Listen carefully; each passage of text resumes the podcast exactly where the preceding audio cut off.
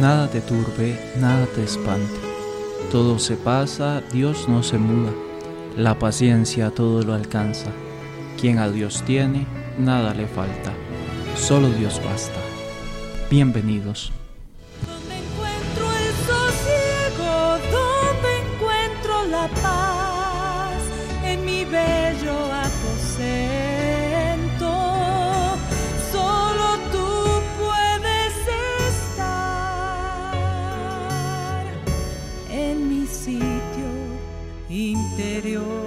Saludos queridos hermanos y hermanas, nos encontramos nuevamente en este castillo interior, en esta perla oriental, en este diamante que es nuestro interior, que es nuestra alma. Y el día de hoy, después de haber hecho una experiencia de silencio, de contemplación, de encuentro con Dios en nuestro interior, vamos a hablar de la oración de unión. Hemos llegado a las quintas moradas, estamos en los albores de la experiencia mística, en los albores de una experiencia que nos llena de Dios. Vamos a ello. Quisiera que partamos el día de hoy de la metáfora que Teresa nos regala. Es una de las metáforas más importantes en esta etapa de unión con Dios. Y es la metáfora de la mariposa. Quien llega a las quintas moradas, dice Teresa de Jesús, que es como ese gusano que se dispone a ser transformado, pero para ser transformado tiene que encerrarse en sí mismo tiene que envolverse en el capullo de Dios. Y Teresa de Jesús dirá que es Jesús mismo, Dios mismo, el que nos envuelve con su gracia. Es Él el que se vuelve nuestra morada para que podamos entonces nosotros iniciar nuestro proceso de transformación. Y yo quisiera que nos quedemos un momento meditando en este ejemplo que ella nos da. Ella dice que este gusano es el alma, la persona que todavía no se ha encontrado con Dios, pero que comienza a tener vida y que cuando el calor del Espíritu Santo comienza a darle su auxilio, empieza a crecer, y no solo por medio del calor del Espíritu Santo, sino que se aprovecha de todos los medios que la iglesia le pone. Recordemos que en las segundas moradas el alma empieza a escuchar la voz de Dios por medio de sermones, de la Eucaristía, del testimonio de personas. Entonces la persona se aprovecha de estos recursos que encuentra la iglesia y empieza a crecer, empieza a alimentarse. Y una vez que ha llegado a cierta madurez, a cierto crecimiento, este gusano comienza a construir su casa, que es la metáfora de la crisálida, el capullo en el cual se encierra el gusano. Teresa de Jesús dirá, esta casa es Cristo. La persona se encierra en Cristo. Y esto es una hermosa metáfora de lo que es nuestra oración, de lo que es la oración de unión. Estar envueltos en Cristo, estar abrazados por la gracia de Cristo.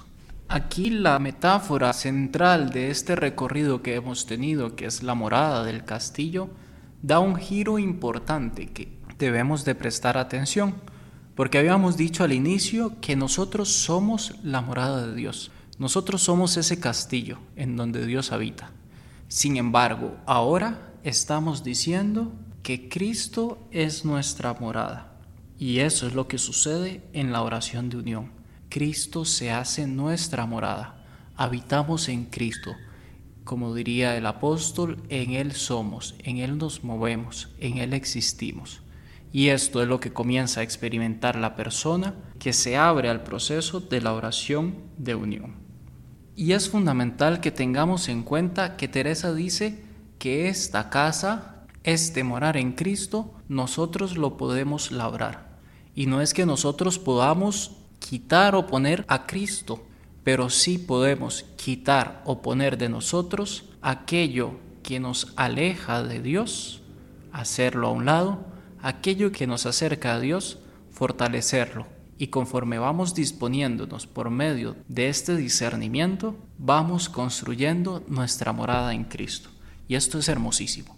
Es descubrir que nosotros podemos disponer nuestro corazón para estar más cerca de Dios. ¿Cuáles son estos medios? ¿Cuál es la forma de construir esta casa? Dice Teresa de Jesús textualmente, Pues ea, hijas mías, prisa a hacer esta labor y a tejer este capuchillo, quitando nuestro amor propio y nuestra voluntad, estar asidas a ninguna cosa de la tierra, y poniendo obras de penitencia, oración, mortificación, obediencia y todo lo demás que ya sabéis. La que quisiera resaltar, porque es la más importante en esta etapa, es quitar nuestro amor propio y nuestra voluntad, abrirnos a la voluntad de Dios. Y lo veremos más adelante, porque de eso se trata la oración de unión. En el episodio siguiente hablaremos de la unión mística, una realidad sobrenatural que Dios regala al alma.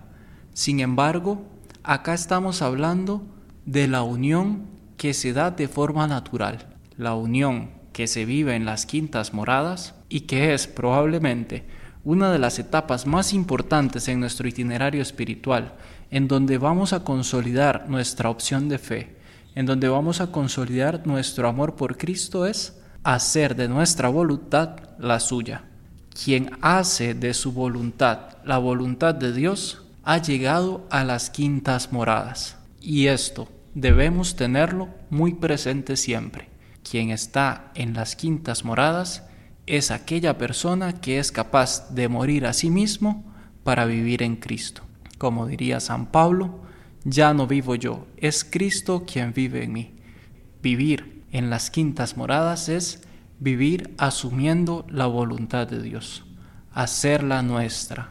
Y aquí viene el gran reto, porque lo ordinario y lo normal es que deseemos hacer nuestra voluntad. Lo ordinario es que deseamos movernos y actuar según nuestros propios criterios. Y es uno de los retos más grandes en nuestra vida espiritual, asumir la voluntad de Dios.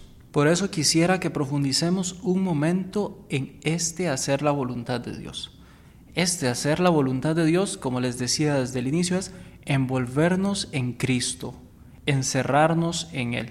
¿Y por qué insisto tanto en esto? porque cuando hablemos de los frutos que brotan de esta unión, veremos la grandeza del alma que se une a Dios. Y además es importante porque día a día la lucha del cristiano gira en torno a asumir la voluntad de Dios. Por encima de las enfermedades, del dolor o de la angustia, por encima incluso de nuestra propia fragilidad, está la pregunta, ¿Soy capaz de asumir la voluntad de Dios? Y es que probablemente la santidad, la perfección en el amor, no sea otra cosa que asumir la voluntad de Dios. Y entonces, ¿cuál es la voluntad de Dios? ¿Cuál es su deseo para mi vida? ¿Qué es lo que Él me está pidiendo hoy? ¿Qué es lo que Dios quiere de mí? Normalmente sabemos qué quiero yo de Dios, pero ¿Qué quiere Dios de ti hoy? ¿Qué te pide? ¿Cuál es su voluntad? Es una pregunta que cada uno debe responder de manera personal.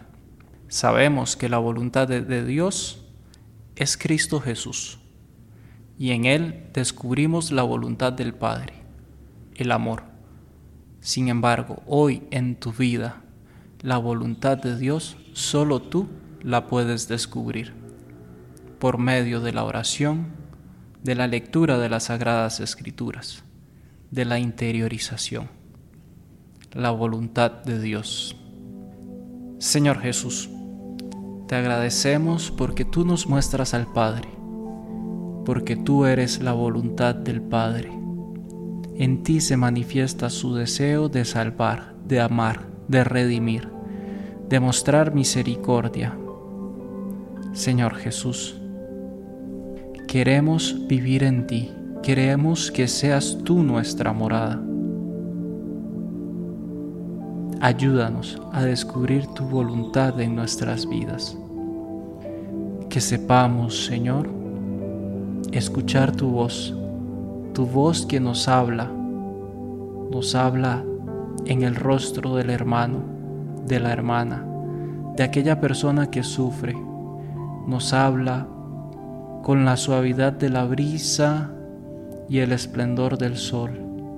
tu voz que nos habla, incluso desde la pandemia, desde el dolor, desde la angustia. Tú, Señor, no dejas de comunicarte a nosotros. Gracias por tu bondad, por tu misericordia, que podamos construir esa casa, esa morada en ti, porque tú vives y reinas por los siglos de los siglos. Amén.